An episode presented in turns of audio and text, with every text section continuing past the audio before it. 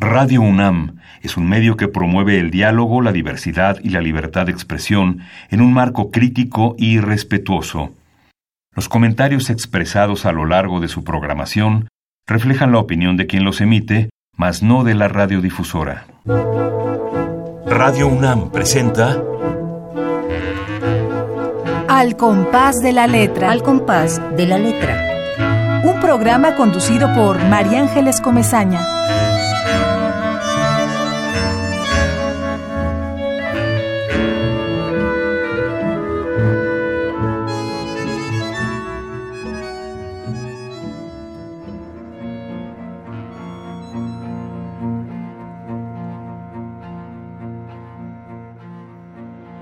Credo. Creo en mí como cree la noche en las sombras que le nacen. Creo como si fueran peces los que cuelgan del silencio.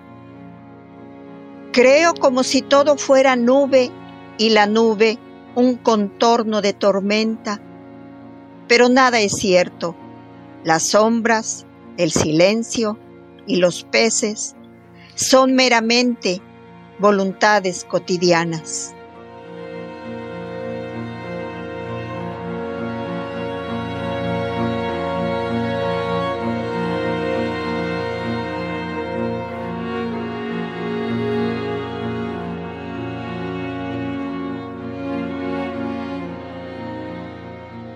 Muy buenas noches, queridísimos amigos.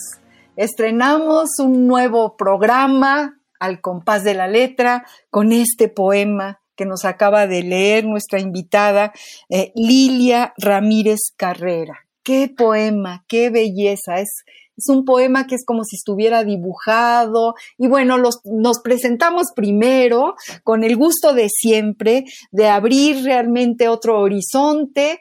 Eh, Radio UNAM pone al servicio de los amantes de la poesía un espacio radiofónico muy, muy particular y muy especial porque ya hemos creado una cofradía allá está Ramiro Ruiz Durá escuchándonos en su casa, allá está Azucena con toda su familia, sentada alrededor de su compu, porque por ahí es por donde escuchan Radio UNAM, con todos sus hijos, que eso me emociona a mí muchísimo, me, me, me da como nostalgia.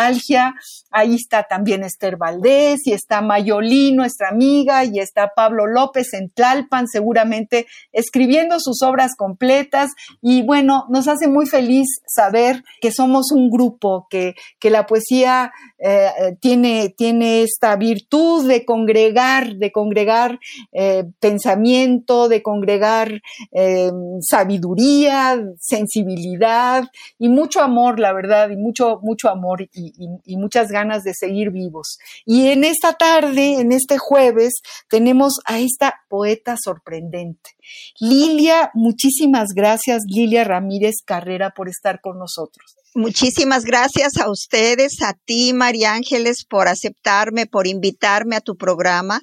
Yo me siento verdaderamente muy motivada, muy feliz de poder a través de este, de Radio UNAM, dar a conocer algo de mi trabajo que ya lleva su tiempo cuajándose y horneándose a fuego muy lento. Y es un trabajo que nos llena, es un trabajo, así como lo dices tú, no es una poesía que se hace en un instante, es una poesía que lleva eh, cocinándose, que tiene atrás muchas lecturas, así te la imagino, porque es redonda, contundente y tiene muchísima fuerza, eh, Lilia. Y, yo que la leo recientemente por todo lo que me mandaste, uy, me, lleno de emoción, me, me parece que das en el clavo a temas que incluso poca gente se atreve a, abordar, pocos poetas. La infidelidad, por ejemplo, este poema que tienes que se llama Infidelidad,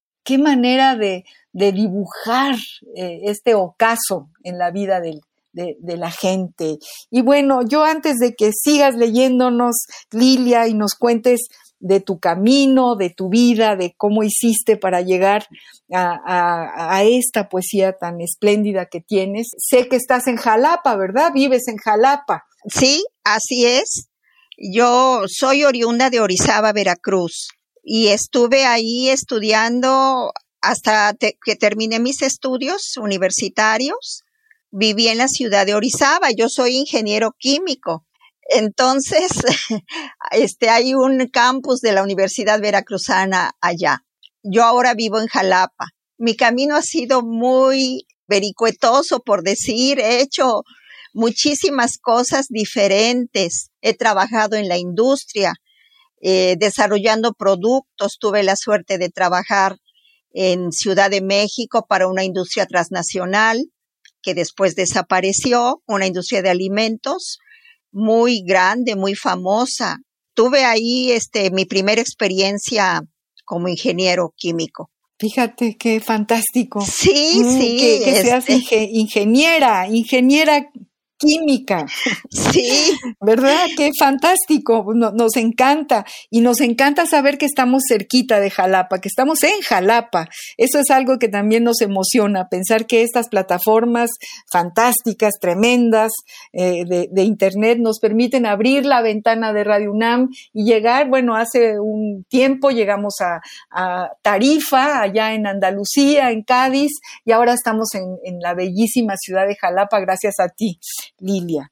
Y bueno, tú, tú me mandaste una, una semblanza llena de premios y, no me extraña que te hayas ganado todos estos premios. Voy a leer alguna, alguna, algunos de los premios que, que has merecido, pero pero también nos encanta que nos cuentes de tu vida cotidiana. Esto que me acabas de decir, que, que una ingeniera química es una poeta espléndida es una poeta espléndida. Eso quiere decir que, como decía el maestro Huberto Batis, eh, cuando empezaba sus clases en la Facultad de, Filosofía y Letras, decía, eh, ¿quién quiere ser poeta aquí en, en, esta clase? Y levantaban la mano. Pues entonces váyanse de aquí. Los que quieran ser poetas no tienen que estar aquí adentro, tienen que salirse.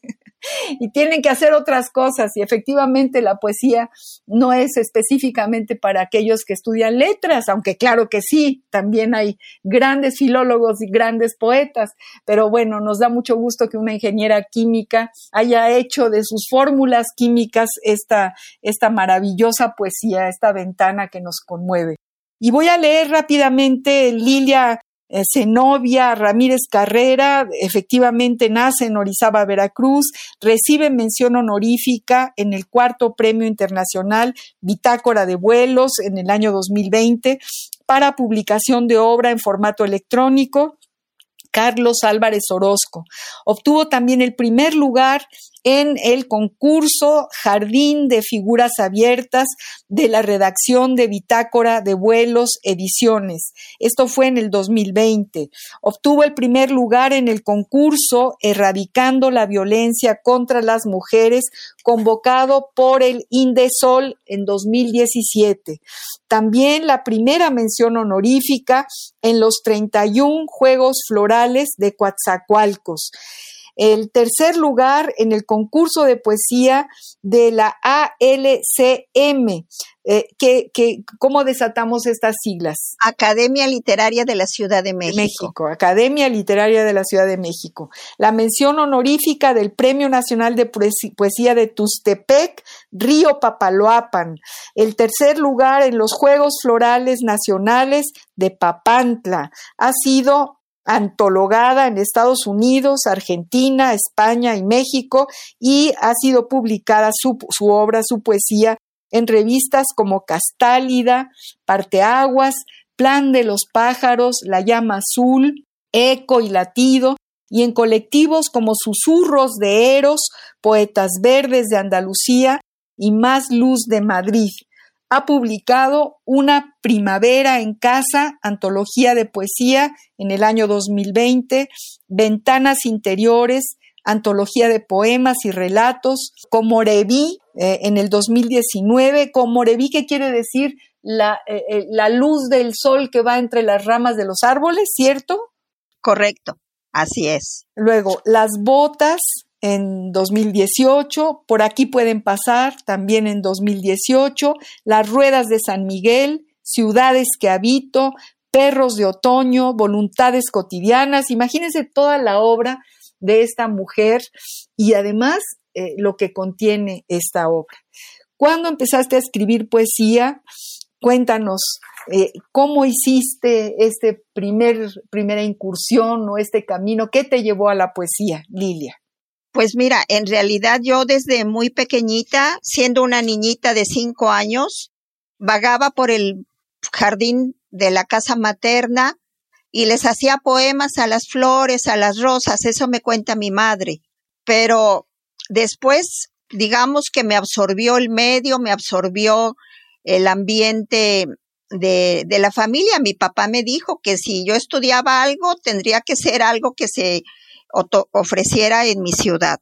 Y además la química siempre me gustó mucho. O sea, no sufrí yo estudiando la química. Y un tiempo, también de adolescente, hice algunos poemas cuando uno se enamora, a mis, a mi propio padre, a mis novios o novios que, muchachos que me gustaban.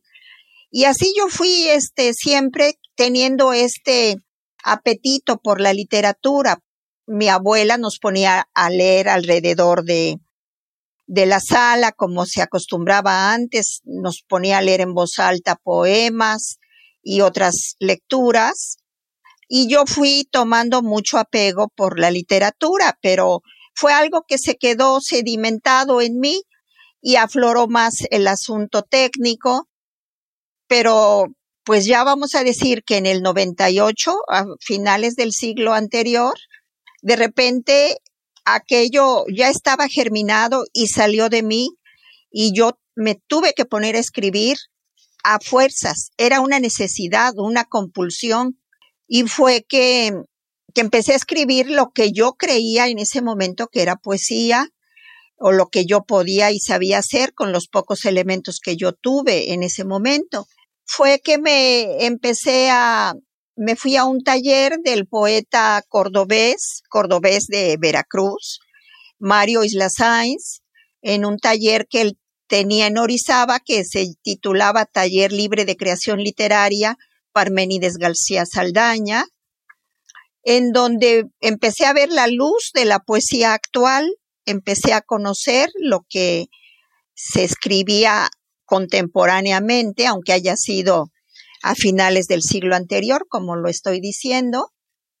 Y fue de ahí que empecé yo a, mirar hacia otras formas de escritura y desde entonces te quiero, quiero comentar que no he parado de, de prepararme, de estudiar, de leer, de asistir a talleres virtuales, a foros, a encuentros, a tomar talleres con personas que los ofrecen pues por internet también. He tomado así talleres hasta en Sevilla, en otros lugares y he ido aprendiendo pues de escuchar, de oír, de leer mucho y últimamente pues uno tiene ciertos guías. De que he tenido la suerte de que un par de muchachos de hombres jóvenes más que muchachos, hombres jóvenes, se fijen en mi trabajo y se han comunicado conmigo por las redes y este uno de ellos es Juan Carlos Recinos, que es un poeta chapaneco que vive en la ciudad de Colima y que digamos que fue uno de los primeros que me empezó a, a enseñar un poco más, ya no la poesía tradicional en verso, sino la, la prosa poética que siento que es algo que se me da mucho, o sea, lo escribo con cierto grado de facilidad. Y últimamente otro poeta amigo mío que es de Veracruz, de las Choapas, pero que está este, radicando en Villa, en Cárdenas, en la ciudad de Cárdenas, Tabasco, pues es un amigo actual joven con muchos premios también este, este hombre joven, este poeta joven, que me ha ido mostrando su trabajo y me ha dicho, maestra, por aquí, mire, hágale así, maestra. O sea, es como mi guía, Aarón Rueda. Aarón Rueda viene siendo un guía mío. Qué maravilla. sí, y bueno, él me ha hecho ver más de cerca también la poesía de, de Balam Rodrigo. Uy, es fantástico. Ha estado con nosotros, Balam. Hemos tenido el gusto de tenerlo. Espléndido poeta y además con una vida increíble. Correcto. Lo recordamos con mucho cariño. Bueno, pues imagínate que, que yo pongo mis ojos en sus trabajos y, y la inspiración me sale. O sea, es leer a Balam Rodrigo es así como, como entrar en otra dimensión. Yo le admiro muchísimo. También este, he leído a, a Esther García con este trabajo de En nombre del Padre, que fue un trabajo que tuvo mucha polémica porque eh, ganó dos premios y después le quitaron los dos por un asunto de, de duplicación en tiempo, o sea, de que se encimaron en el tiempo. Pero leo su trabajo y, y bueno, me quedo con la boca abierta y digo, pero ¿cómo pueden hacer esto? Entonces, como yo soy muy dada a aprender rápido, lo que siempre es, ha sido como mi mayor cualidad, creo yo, es que aprendo muy rápido, todo el tiempo. Cualquier cosa que yo escuche, la trato de poner en práctica, siempre, siempre la trato de poner en práctica. Así sea una receta de cocina, una forma de peinarse, una forma de hacer ejercicio, etcétera, ¿no? Bueno, pues ese, yo creo que tu formación como eh, en las ciencias, que eso es rete bonito, ¿no? Tu, tu, formación como química te dio también esta disciplina y además debes de tener un talento enorme y, y, ahora me explico por qué seleccionas la palabra conocer para la ruta de nuestro jueves de hoy, que me encanta que hayas, que hayas decidido por, por este verbo fantástico sí. que es el del conocimiento, el conocer el prólogo que te hace América A. Fermat, que es precioso. Dice, entre otras cosas, dice, el mundo que resuelve a través del lenguaje poético devela lo que habita bajo su piel, es decir, las emociones, las vivencias, las concepciones propias, colectivas e impuestas por una sociedad patriarcal. Así la poeta erige sus ciudades, construye, habita su casa donde cocina sus poemas con el hervor heredado de las mujeres y hombres que la acompañan. Es precioso esto que te escribe América Fermat para tu libro Ciudades que habito. Eh, Lilia. Indudablemente, este, al leerlo tú se me eriza la piel nuevamente. Sí, a mí se me eriza la piel al leerlo, porque además Fíjate, leo el, prólogo y, me, introduce en directo y luego leo tu poesía y digo, tiene razón. Esta poesía es una poesía profunda, la hiciste con todo el sentimiento y, y el conocimiento también de lo que estabas queriendo decir con las palabras precisas, no, yo creo que no le sobra ni le falta nada a, a, a, tus poemas. Vamos a ver qué dice, qué te parece, Lilia. Vamos a ver qué, qué encontramos en el diccionario del español de México, del Colegio de México, sobre esta palabra que tú elegiste, que es la palabra conocer. La ruta de la palabra.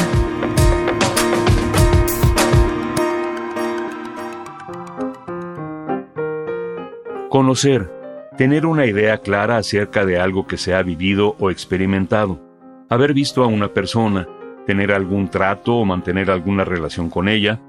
Mi amigo conoce muy bien el camino. El curandero conoce las propiedades de las hierbas. ¿Conoces la campamucha? No, no la conozco. Mi abuelo conocía a Zapata. Yo no conocía a mi abuelo. Conoció a su esposa en una reunión. Llegar a saber lo que es algo, cuáles son sus características, sus relaciones con otros objetos, sus usos, aplicando la inteligencia. Haber reunido los elementos necesarios para saber o entender algo.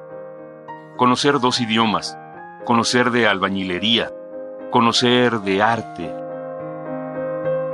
Conocer como, conocer por, conocer con el nombre de, llamarse o tener por nombre o como nombre.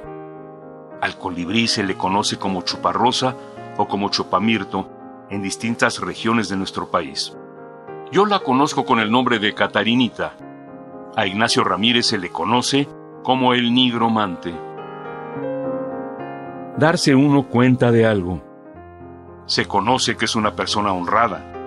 Conocí sus intenciones desde que lo vi. Enterarse de algún asunto que tiene derecho o facultad para hacerlo. La Corte conoció el caso.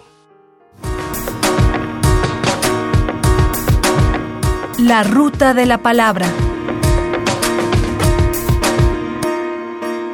¿Cómo ves, mi querida Lilia, lo que nos trae este maravilloso diccionario del español de México, del Colegio de México, donde desde luego hay poetas trabajando. Como mandado a hacer, ¿no? Como mandado a hacer para lo que yo, eh, como te dijera, he basado mi vida en eso. Para mí todo el tiempo conocer algo es como, como llenarme de energía, como llenarme de, de gratitud, de amor por la vida, de buenos sentimientos. Y desde luego que a la poesía la tuve que conocer, tuve que ir indagando qué era, cómo era, para qué era inclusive, ¿no? Y cómo construirla, cómo poder decir algo para acercarme un poquito a las personas que yo había leído o que yo escuchaba y decir, pero ¿cómo le hacen? Entonces, este ha sido un proceso ininterrumpido. Todo el tiempo estoy queriendo aprender algo nuevo. No, no dejo nunca de entender y comprender que siempre otra persona me puede enseñar algo con su experiencia, con su inteligencia, con su manera de ver la vida.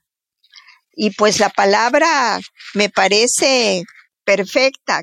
No es exactamente lo que yo reflejo en mi poesía, en mi obra, pero sí es cómo la he podido completar, cómo la he podido crecer a través de conocer.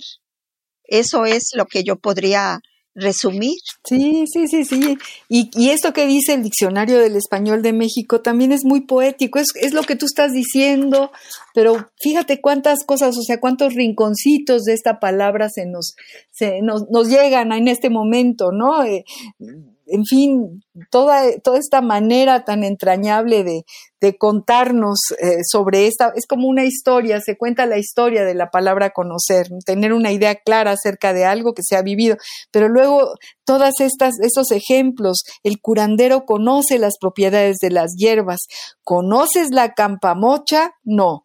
No la conozco.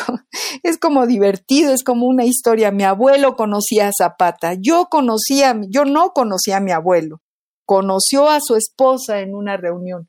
Es muy bonita la manera de introducirnos a esta palabra, que efectivamente es una palabra tuya, y que bueno, en tu formación como em, profesionista y en tu acercamiento a la poesía estás llena de conocimientos y todos los llevas, todos los llevas a tus poemas, mi querida Lilia, estamos hablando con esta, esta poeta de Veracruz, hemos tenido poetas queridísimos de Veracruz, Alberto Menéndez, desgraciadamente ya no está con nosotros, pero gran poeta veracruzano que nos habló de los ríos, al igual que tú, tú mencionas a los ríos y, es un gusto enorme sentirte cerca del agua y cerca de tus, de tus ríos tan, tan maravillosos.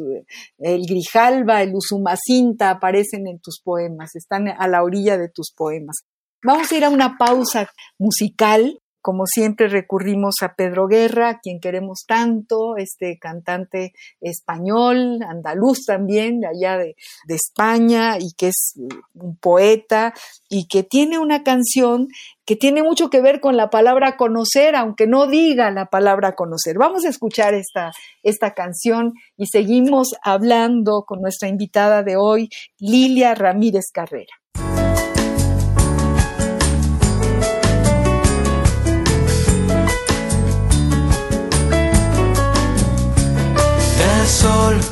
Solo sé que es de luz y fuego. El mar que al final se convierte en hielo. No puedo entender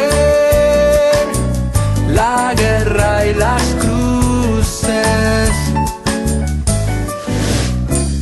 Del pan, solo sé que lo amasa el trigo y sé que en el bosque hay un ciervo herido Quisiera saber cuando no se sufre. Yo sé que la luna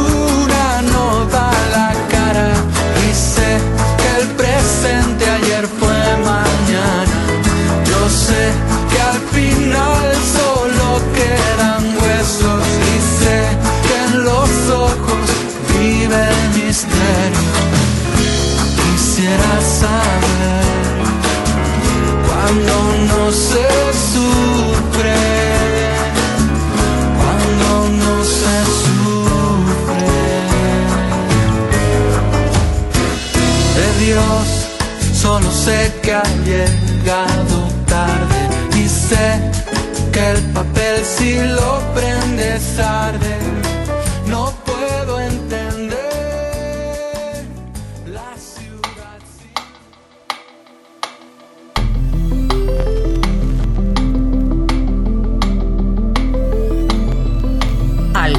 De la letra.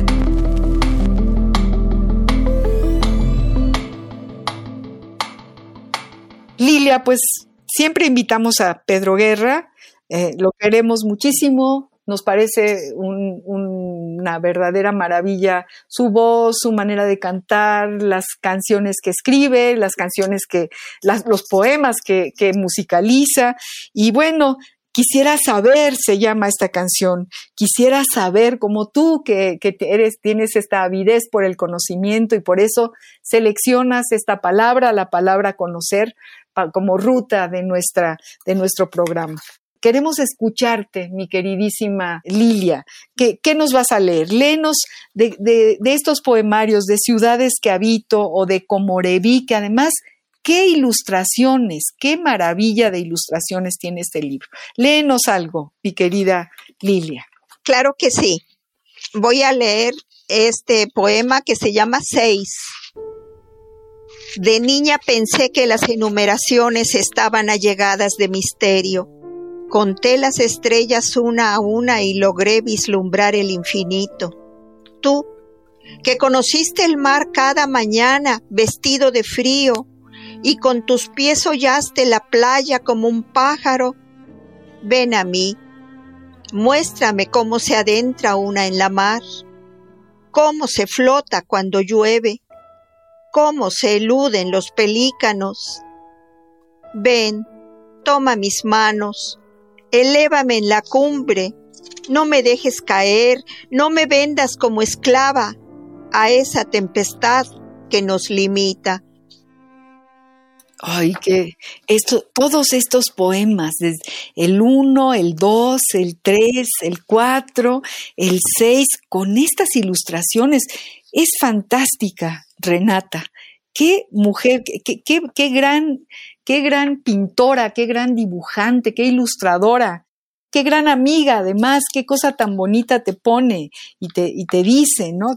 Les voy a leer una carta, un pedacito de una carta que como prólogo le escribe esta gran, gran ilustradora, aquí les voy a decir el nombre de la, de la gran ilustradora, Renata Vega Arias, una artista plástica de verdad eh, sensacional, estupenda, y te escribe esta carta que es un- un- una verdadera maravilla. Fíjense lo que dice de la poesía de Lilia. Dice, leer tu poesía me ha llevado dentro de mí misma. Pero no se trata de una mirada reencontrada, ni de haber coincidido en un lugar común. Es mucho mejor. En realidad, es el descubrimiento de una mirada nueva en mí. Siento las ideas acomodarse en el interior de mi alma. Ideas que quizá estaban en mi mente y no había llegado a vislumbrar hasta que lo leí con tus palabras. Esta es una definición de poesía que de- definir la poesía como decía Damaso Alonso es definir lo indefinible, pero esto me- me- realmente me parece maravilloso, Lilia, porque sí esto es lo que hace la poesía.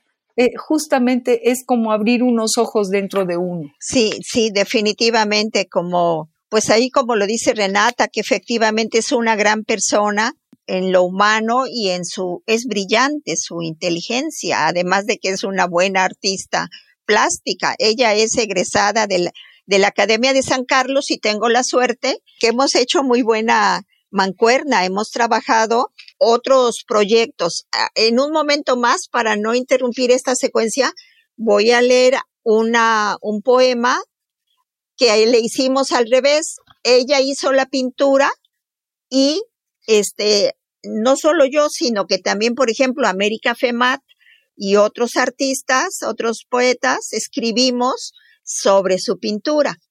Este, lo voy a hacer porque, porque se pueden hacer los dos ejercicios, ¿no? Me encanta, porque además, eh, esto que dice ella, fíjese, dice, el, ahorita nos lees ese poema, dice, el poeta toma de su realidad ciertas imágenes que transforma en palabras y el ilustrador recupera las imágenes a partir de las palabras, aunque es de justicia decir que en este caso se requiere de adentrarse en un delicado archivero que se nutre de palabras, pero donde no encaja cualquiera. Es una maravilla esta introducción y esta definición. Léenos, Lilia, este, este poema que tú hiciste a partir de, de los dibujos, de la pintura, de la obra creativa de, de esta amiga de Renata Vega Arias. Es una ola. Ella pintó una ola. Entonces, esto es lo que yo escribí. Se titula ¿Qué es una ola? Es un pájaro de agua que vive de su entrega antes de azotar la playa. Y muere y mata y se desborda y canta y espuma y sol y sal y arena en su diminuto castillo de cristal. La ola, majestuosa, es una pared, un edificio, un árbol anidando perlas en sus ramas. La ola es aquel fantasma desaparecido en el instante que la piensas. La ola es un mago del teatro negro con su capa azul celeste y un vértigo de agua girando por su vientre. La ola es el último rugido de un gladiador frente al feroz animal que la destruye. La ola es risa y también es muerte, ritmo, canto, poesía.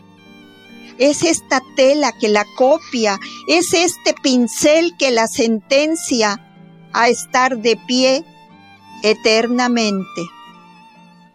¡Ay, qué poema! Qué cosa, qué, qué contrapunto entre ustedes dos, qué grandes artistas. Lilia, qué poema escribiste tan maravilloso. Nos metiste en la olas y además, ¿cómo vas diciendo cosas contundentes, la sal, eh, vas aterrizando tus palabras, las siembras en, en, en, tus oyentes en este caso y en tus lectores cuando te leemos es verdaderamente un hallazgo enorme. Y, qué fuerza, qué fortaleza. De pronto cuando yo leía creo que no sé cuál de todos, porque apenas te estoy empezando a leer, no sé si, si Ciudades que habito o este mismo como Reví, me, parecía que, que, tenía frente a mí a una poeta mística, me nace, me nace decírtelo, ¿no? Porque cuando hablas de Dios, cuando hablas, eh, cuando lo defines, cuando lo tocas, me parece que también abordas una, una faceta mística dentro de tu obra literaria. Gracias, gracias, este, María Ángeles. Y voy a, leer ahora, si te parece bien, un, un poema que se llama Reclamos a Dios los pájaros taladran la montaña con su luz, vierten en pequeños trozos su contento, anuncian la humedad del amor. Te nombro en las señales del dolor, te encuentro, Dios, en el apego. Te busco, he de decirlo, cuando las aguas alcanzan ya mis ojos. Sé que existes, Dios, pero tu llama se apaga con cualquier suspiro y me pierdo y te pierdes y me suelto de tu mano con la facilidad de un niño.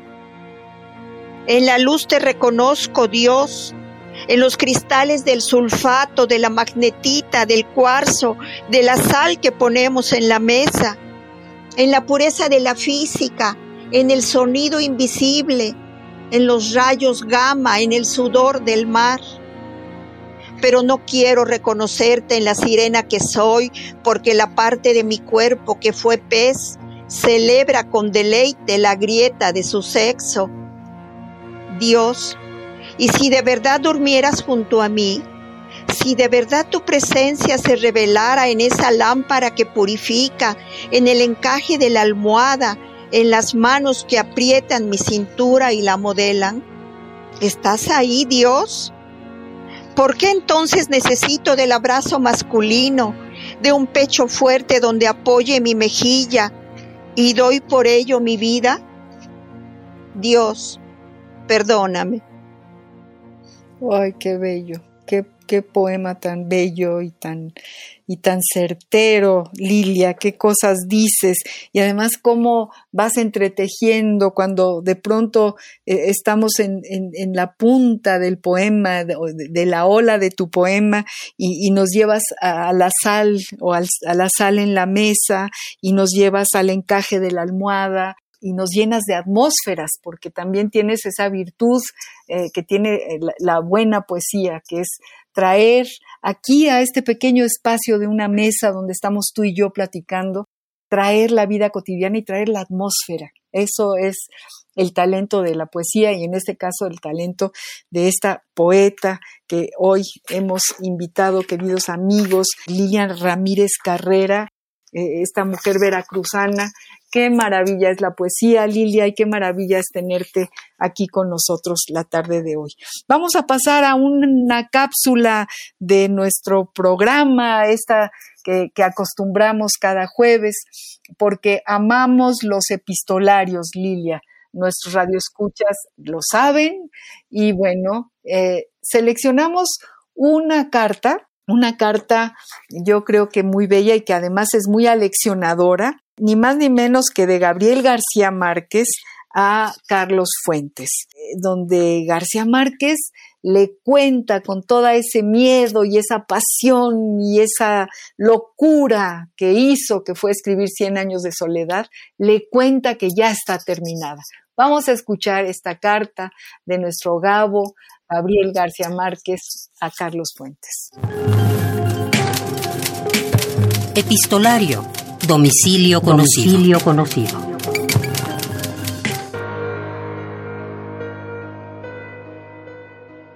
El 30 de julio de 1966, Gabriel García Márquez sentía que había terminado de escribir la novela para la que su vida fue una larga y paciente preparación vivía en la Ciudad de México y quiso compartir su alegría con su amigo Carlos Fuentes, quien estaba en París. He aquí la noticia. Se acabó Cien años de soledad. Pulo los últimos capítulos con unas dificultades de información más o menos tremendas. Hoy necesito saber cuáles eran los métodos medievales de matar cucarachas, encontrar a alguien que me traduzca un diálogo al papiamento y unas 20 exquisiteces más, pero ya estoy del otro lado. En la drástica reducción final quedó de 550 cuartillas, pero mi ilusión es que agarren y tengan que ser leídas de una sola sentada.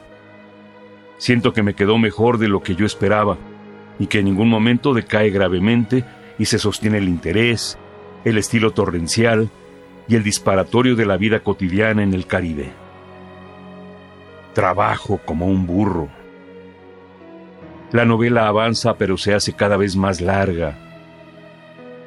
La verdad, mi querido Carlos, es que nuestros antecesores no hicieron sino sembrarnos escollos en el camino, y nosotros enfrentamos el problema de descuajar la enmarañada selva de falsedades que ellos inventaron para después explorar la selva original. Nunca he trabajado tan solo. No tengo puntos de referencia, salvo quizás a veces Rabelais, y sufro como un condenado, no solo tratando de meter en cintura la retórica. Estoy doblando el cabo final, sintiendo que ya casi le doy y todavía me faltan como 400 páginas. Todo esto, por supuesto, con el problema de siempre. Al darle a la novela la prioridad que merece, descuido el pan de cada día, y lo peor es que ya nada me sabe a nada. solo la novela, y no soy capaz de escribir una letra que no sea para ella. Gabo.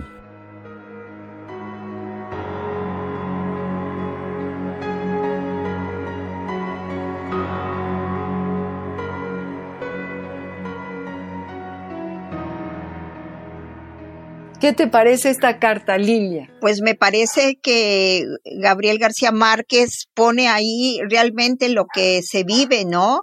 Pues que no tienen ya para comer, pero que la literatura, el, trabajo está ahí pendiente y que mientras no lo termines, no vas a tener, digo, en el caso de él, fue una maravilla que el libro fuera un éxito como lo es y que realmente de ahí se va a desprender un sustento, ¿no? Bueno, eh, este es un caso muy especial, efectivamente, Lilia, es un caso especial, pero yo creo que la carta fundamentalmente nos habla de esa explosión. Imagínate lo que sucede en las neuronas de un hombre que es capaz de construir el mundo, porque eso que hizo fue construir el mundo. Cien años de soledad es el mundo donde todos habitamos y él pudo, supo construirlo y, con una verdadera explosión de sentimientos, ¿no?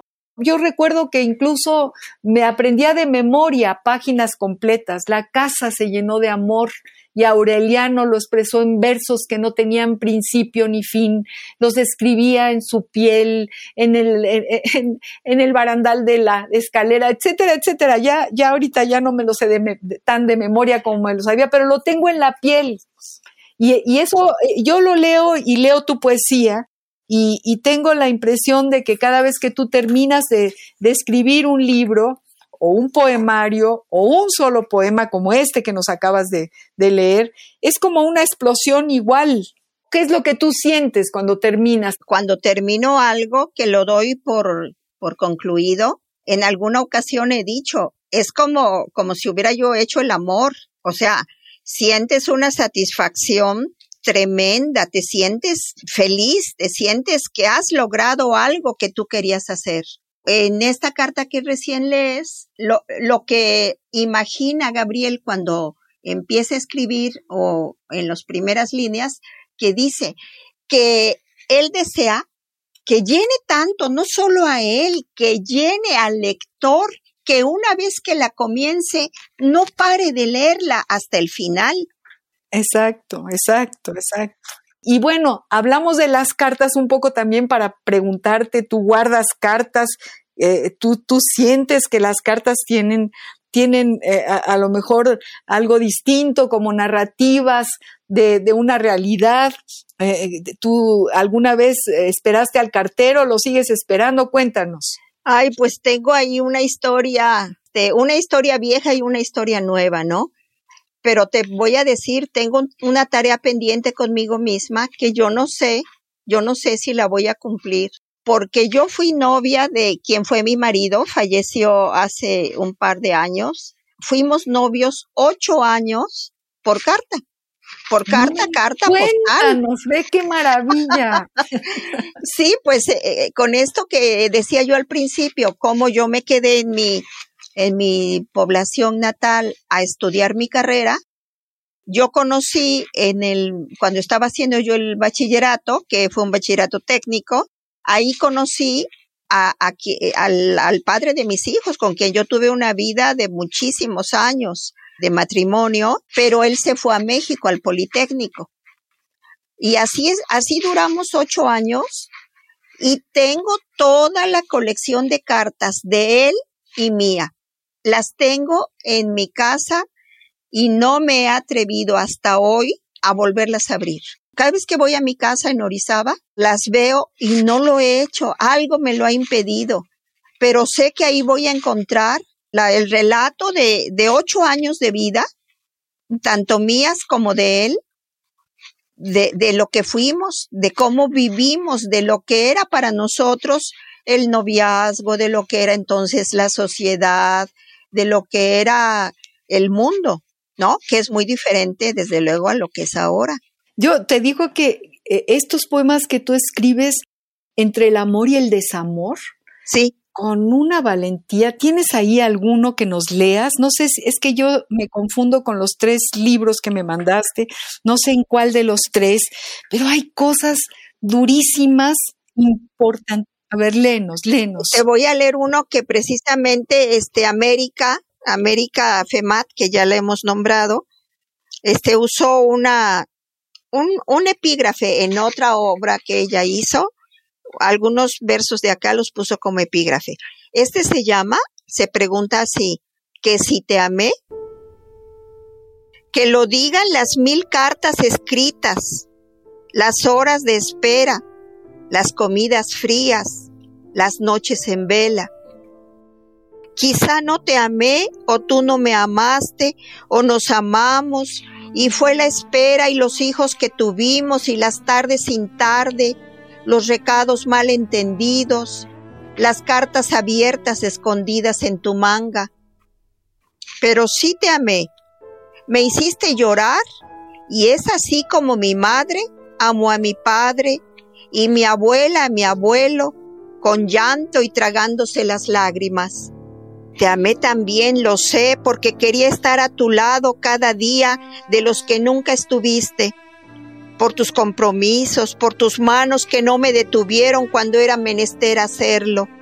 Pero no te amé más allá de mí misma. Me amo más y mi vida es mía y no para ti. Yo me amo más.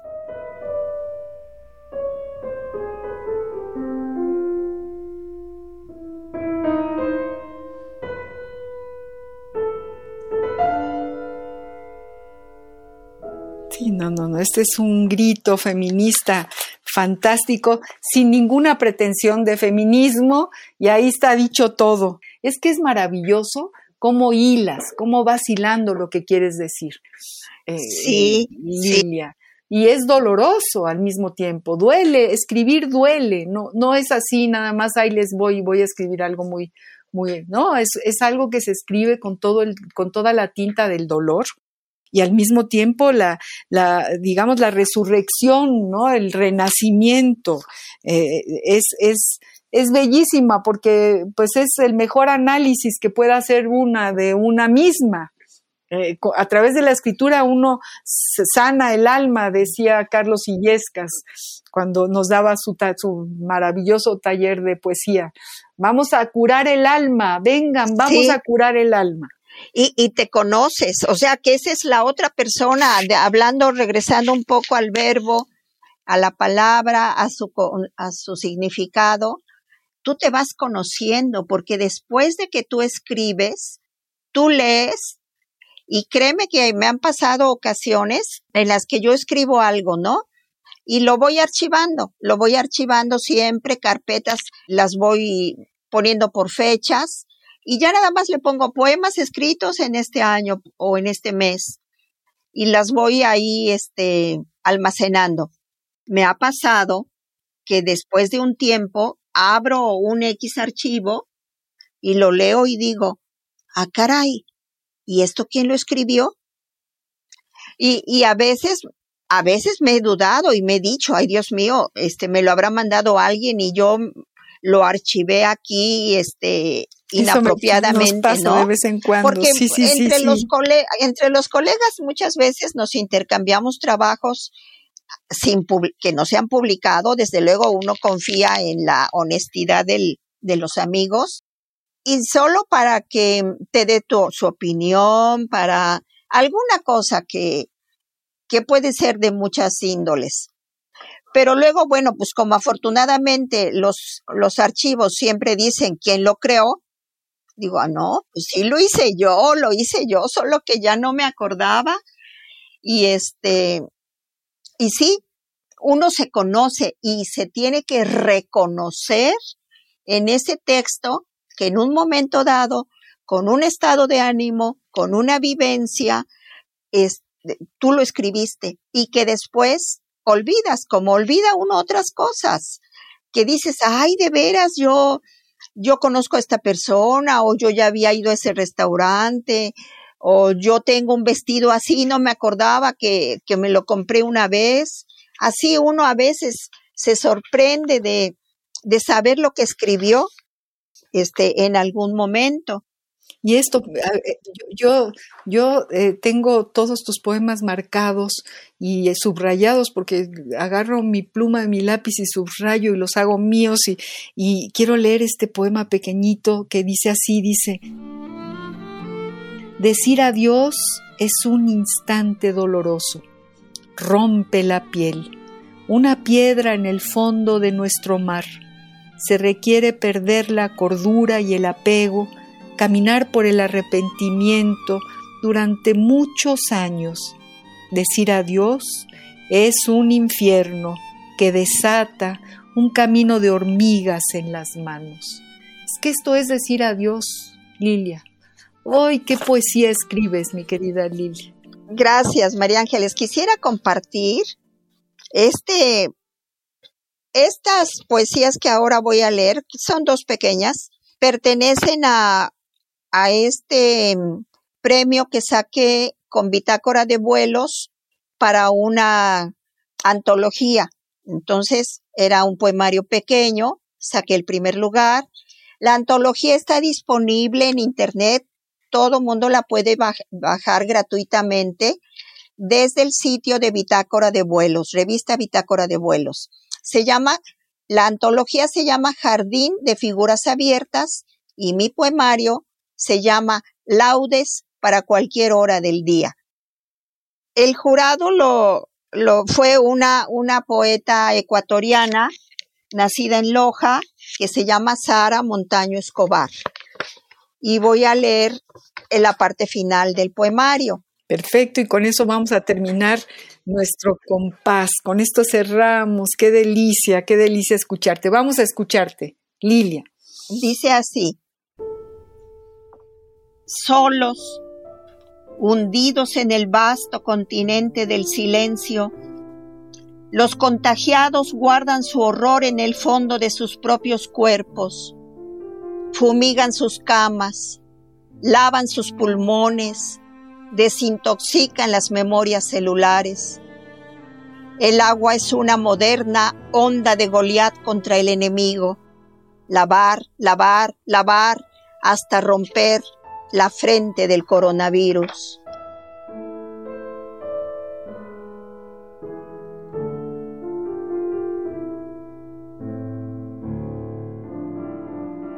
Siguiente poema y último. En nuestras páginas, Dios lee la certidumbre de cada profecía y las células acatan la involuntaria voluntad humana es la mansitud del tiempo la que alberga para sí misma las horas, los siglos, las eras. La lluvia, las estrellas y el vaticinio del oráculo consumen las palabras del desierto, reloj de lo eterno. La muerte, alegría de lo vivido, y la inexistencia del tiempo no distinguen entre un día y un siglo consumado.